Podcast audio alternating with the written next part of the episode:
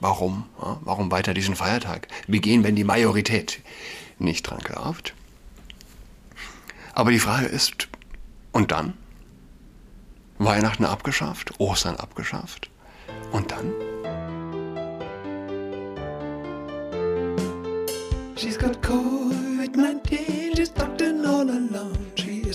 Hallo und herzlich willkommen zu Adress Podcast. Mein Name ist Julian Adrat. Ich, ich glaube, man unterschätzt es oft als Gläubiger, den Schatz, den man hat, äh, im, im Hinblick auf die Feiertage, es ist doch etwas Schönes, Ostern zu feiern, nicht arbeiten zu müssen, einen freien Tag zu haben und gleichzeitig etwas mit dem Begriff Ostern verbinden zu können. Es sind Tage, in denen man abtaucht, die einen, mir jetzt zumindest, weitaus länger vorkommen, wie, ja, sich gewöhnlich vier Tage anfühlen. Vier, fünf Tage.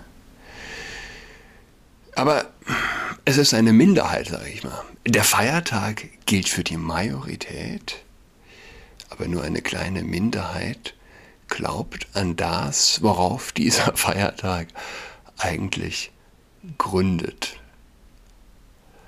Ähm, Steuern werden eingeführt, in der Regel nie wieder abgeschafft. So ähnlich scheint es mit Feiertagen zu sein. Wobei, also Feiertage werden abgeschafft irgendwann. Es gibt die Stimmen, die laut fordern. Am lautesten ist vielleicht die Forderung nach einem, nach der Erlaubnis zu tanzen an Karfreitag. Die Vehemenz, mit, mit der sich manche Menschen dann stören daran, dass sie ach, ausgerechnet an Karfreitag nicht tanzen dürfen, dass die Clubs geschlossen sind. Die Vehemenz ist, ähm, ja, wie soll man die beschreiben? Kindisch ist vielleicht ein Begriff, der zutrifft. Äh, aber ich verstehe es. Ähm, wenn man nicht dran glaubt, wieso soll man sich das vorschreiben lassen? Und das Argument, hey, du kannst doch an 364 Tagen im Jahr tanzen, Klar, es geht ums Prinzip. Sie wollen es nicht, aber ja, schaff die Feiertage ab. Was hast du dann? Mit was füllst du es dann? Die, äh, ja, der Wunsch der Atheisten, der Wunsch der säkularisierten Westler, Feiertage, christliche Feiertage abzuschaffen, mag erstmal okay sein. Hm? Klar, wenn du nicht an Ostern glaubst, an Weihnachten. Warum? Warum weiter diesen Feiertag begehen, wenn die Majorität nicht dran glaubt? Aber die Frage ist, und dann? Weihnachten abgeschafft, Ostern abgeschafft. Und dann? Das ist, das ist die Frage, die sich oft dann nicht gestellt wird. Mit was dann diese Lücke füllen? Gut, also dieser Vergleich mit Steuern. Ich finde es ja ganz lustig, den Gedanken. Äh, ich glaube, bei einem 1% großes Tohu Wabohu äh, Einkommensteuer, als sie eingeführt wurde. Ja, war das Versprechen, bleibt bei 1%. Wir wissen, wie es weiterging, mehr oder weniger. Steuern werden nicht abgeschafft oder nur äußerst schwer. Steuer werden leichter, ja, schwieriger abgeschafft, sage ich mal, als ein Feiertag einer äh, aus einer Weltreligion, die man über hunderte von Jahren ge, gefeiert hat.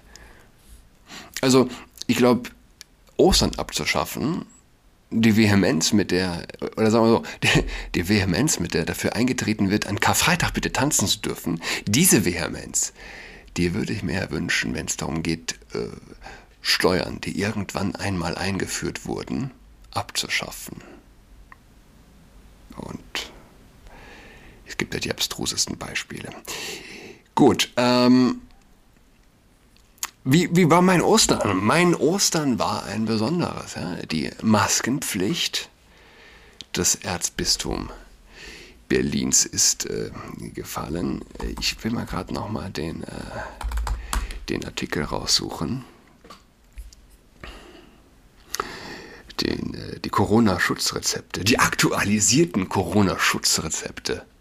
Konzepte, Verzeihung. Schutzrezept. Ähm, aktuell gilt ja, äh, okay, Menschen mit Erkältungssymptomen dringend geraten auf die Teilnahme einer Feier des Gottesdienstes zu verzichten. Es wird das möglich getan, damit jeder Besucher und jede Besucherin sich bei Betreten der Kirche die Hände desinfizieren kann. Also darauf geachtet werden, dass die Einwirkungszeit von 30 Sekunden eingehalten wird. Menschenansammlungen vor nach dem Gottesdienst bitte vermeiden. Hygienische Maßnahmen reinigen vor Türklinken etc. Ich meine, ist das nicht längst überholt, dass das Covid sich über Schmierinfektion überträgt? Ist das nicht, ist das nicht äh, 20, erstes Quartal 2020? Stand der Wissenschaft? Äh, so, Weih Weihwasserbecken sind wieder gefüllt. Die Becken sind einmal wöchentlich zu reinigen und das Weihwasser ist komplett auszutauschen. Klingt für mich auch nicht unbedingt auf der Höhe der Zeit. Covid, wissenschaftlich gesehen. So, jetzt der eigentliche Knackerpunkt. Es wird dringend empfohlen, eine Mund-Nase-Bedeckung während des Gottesdienstes durchgängig zu tragen. Es liegt in der Verantwortung jedes Einzelnen, andere Menschen und sich selbst zu schützen. Ich war mehr oder weniger der Einzige ohne Maske. Oder sagen wir, keine 5 auf 200 Menschen gerechnet. Natürlich, die zu mir gehörigen haben keine Maske getragen und ja, wenige sonst. Jetzt, warum tragen die Leute weiter Maske? Das, äh, das Allerlustigste war für mich ein Priester, ein toller Priester, hat Maske getragen und dann hat er die Maske während der Kommunion, Kommunionsaufteilung ab, ausgehabt. Hatte sie nicht getragen, ähm, hat die Kommunion ausgeteilt, setzte sich dann wieder hin und hat sie angezogen. mein absolutes Highlight, das war das mein Highlight an Gründonnerstag. Ich nehme an, es war ein Versehen, hat die nächsten Tage die Maske übergetragen.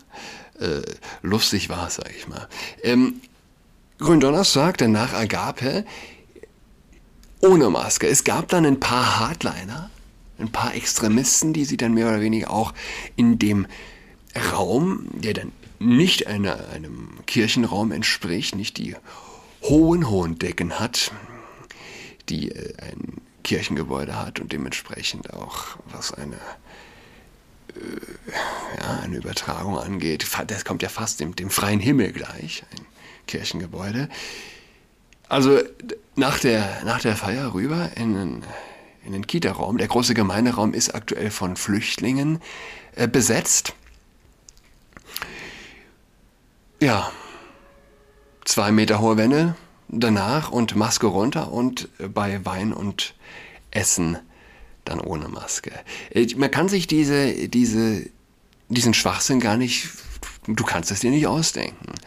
Äh, Menschen, die in der Kirche die Maske getragen haben und dann äh, im Nachhinein mit dir sprechen, 15 Minuten unterhältst du dich dann mit denen auf engstem Raum, feuchtfröhlich bei Wein und, und Gesang sozusagen. Ja, ähm, der Sonntagschrist. Viel, viel ist die Rede vom, vom Sonntagschrist. Ja? Du bist ein Sonntagschrist. Machst du nur sonntags, bist du ein guter Christ. Das kann man ummünzen auf, auf das Maske tragen. Jetzt, tragen jetzt, jetzt trägt der Sonntagschrist die Maske in der Kirche, aber überall sonst trägt er sie nicht. Also wenn er essen geht im Restaurant, wenn er in, in die überfüllten Cafés in Mitte geht, trägt er sie nicht aber sonntags. Sonntags trägt er unter kognitiver Dissonanz leidende Gläubige die Maske, behält die Maske weiter auf. Äh, Osternacht das gleiche, Maske war mehr oder weniger Standard. Ähm, man war mehr oder, mehr oder weniger allein, wenn man sie nicht getragen hat. Ein absoluter Traum war Ostersonntag. Volle Kirche, super viele Kinder, äh, viele Leute ohne Maske. Es war äh, ja großartig. Das heißt, Ostersonntag stelle ich mir vor als Schock für viele Maskenextremisten. Natürlich kann man sich meine Freude vorstellen. Ja? Drei Tage lang mehr oder weniger der Einzige, der Einzige ohne Maske. Äh, ich, ich, müsste mir, ich müsste es jetzt, ich müsste lügen, wenn ich sage böse Blicke. Ähm, böse Blicke sind ja auch gar nicht so einfach zu identifizieren, wenn, wenn jemand Maske trägt. Zu einem bösen Blick gehört auch ein böses Gesicht. Insofern äh, müsste ich lügen, wenn ich sage, ich habe viele böse Blicke bekommen, aber falsch ist es wahrscheinlich auch nicht. Äh, gewiss gibt es da viel Irritation, so und wie, das kann man sich natürlich vorstellen, dann sonntags morgens äh, in, den, in der von den Sonnenstrahlen, die sich im Weihrauch äh, brechen äh, in der Kirche, in der vollen Kirche, wunderschöner Ostersonntagmorgen. Plötzlich ist der Typ nicht mehr der Einzige, diese Familie nicht mehr die Einzigen ohne Maske, so ungefähr, sondern überall findet sich jemand ohne Maske. Was für ein Schock für die. Wer nach, wer nach zwei Jahren bereit ist, ohne, ohne, dass es die Verpflichtung gibt, Maske zu tragen. Der ist bereit, damit pennen zu gehen, so ungefähr. Wer sich nach so einer langer Zeit. Ich meine, klar, natürlich, es unterscheidet sich daran, dass der eine glaubt, sie bringen etwas und der andere glaubt, sie bringen nichts oder sehr wenig. Okay, that's all. Jetzt sinken die Zahlen. Die Zahlen sinken wieder. Lauterbach, was macht Lauterbach? Ich habe gestern gesehen, er spricht von einer neuen Killer-Variante. Yes, indeed, die Killer-Variante. Aber, ja, ich bin enttäuscht. Ich bin natürlich, ich bin natürlich extremst enttäuscht dass meine Fellow Believers, es ist ein kulthaftes Verhalten. Maske auf, Maske runter, für die Lesungen Maske runter, Maske auf, äh, wenn man nach vorne geht und, und, und weiß nicht was. Und, äh, und dann äh, nach der Kirche halt wieder Maske, Maske runter, dann im im engeren Beisammensein dann bei Brot und Wein. Äh, ja, es ist, ähm, es ist bitter. Ist nicht der Glaube etwas, das uns eigentlich befreien sollte von so einer Neurose, sage ich mal. Und ja, das tut er auch. Es gibt in Berlin. Äh, je gläubiger grundsätzlich, desto weniger Maske. Das ist eine Grundregel. Desto weniger Angst vor Covid. Weltweit gilt diese Regel. Aber der Mensch ist auch ein hypersoziales Herdentier. Und der Einzige zu sein ohne Maske ist eine, eine ganz, ganz harte Nummer, sage ich mal. Das muss man sich nicht unbedingt geben. Macht nicht unbedingt Spaß. Und die Leute, die dann die Maske auch nur halb tragen, sie haben sie im Gesicht, sie wollen der Herde äh, entsprechen, aber eben auch nur halb im Gesicht. Und insofern, abgesehen äh, von der Frage, ob sie denn überhaupt wirken, wenn man sie korrekt trägt, dass sie auf keinen Fall wirken, wenn man sie nicht korrekt trägt, äh, sollte jedem klar sein. Also, wenn ich sie denn schon trage und dann nicht richtig trage, beuge ich mich. Ich beuge mich vor dem Kult. Nichts anderes mache ich. Die New York Times hat sich auch über Ostern ausgelassen und einen Meinungsartikel veröffentlicht. Ja, sie macht sich eben über Gott, die Bibel, das Pessachfest lustig. Ähm, lasst uns Gott ignorieren, an ihm vorübergehen. Es ist getitelt, es ist ganz lustig, weil der Name des Kolumnisten, ein, ein Jude, Shalom Auslander. Auslander. Uh, funny name, Shalom Ausländer. Er ist also über seine ultraorthodoxe Erziehung in Brooklyn verbittert. Er behauptet zum Beispiel, dass die Mütter, die ihre Babys, die ägyptischen Mütter, die ihre Babys stillten, plötzlich feststellten, dass sich ihre Muttermilch in Blut verwandelte, was ich jetzt auch noch nicht gehört hatte. Ähm, also grundsätzlich, ja, Auszug aus Ägypten, Pessach, schlachtet das fehlerfreie einjährige Lamm, heißt es, an die in der Gefangenen, äh, in ägyptischer Gefangenschaft lebenden Juden. Äh, setzt euch zu Tisch, fertig angezogen, mit den Schuhen, gegürtet, den Stab in der Hand, esst schnell, stopft in euch rein und das Blut des Lammes, das ihr schlachtet, mit dem bestreicht eure Türpfosten. Und der Engel des Herrn wird in dieser Nacht dann an euch vorübergehen, überall, wo kein Blut an den Türpfosten und am Türsturz klebt, wird der Erstgeborene äh, dieser dort, der dort lebenden Familie umgebracht, muss sterben. Ähm, wenn, wenn ich sterblich wäre, wenn er sterblich wäre, schreibt Ausländer, würde man den Gott der Juden, Christen und Muslime nach Den Haag schleppen. Und doch loben wir ihn, wie der Armen ihn nach, wir flehen unsere Kinder an, so zu sein wie er. Vielleicht ist jetzt ein guter Zeitpunkt, um unsere Kinder zu lehren, über Gott, äh, Gott zu ignorieren, ihm so unähnlich wie möglich zu werden. Und die Frage ist, ja, und dann, wem wollen wir nacheifern?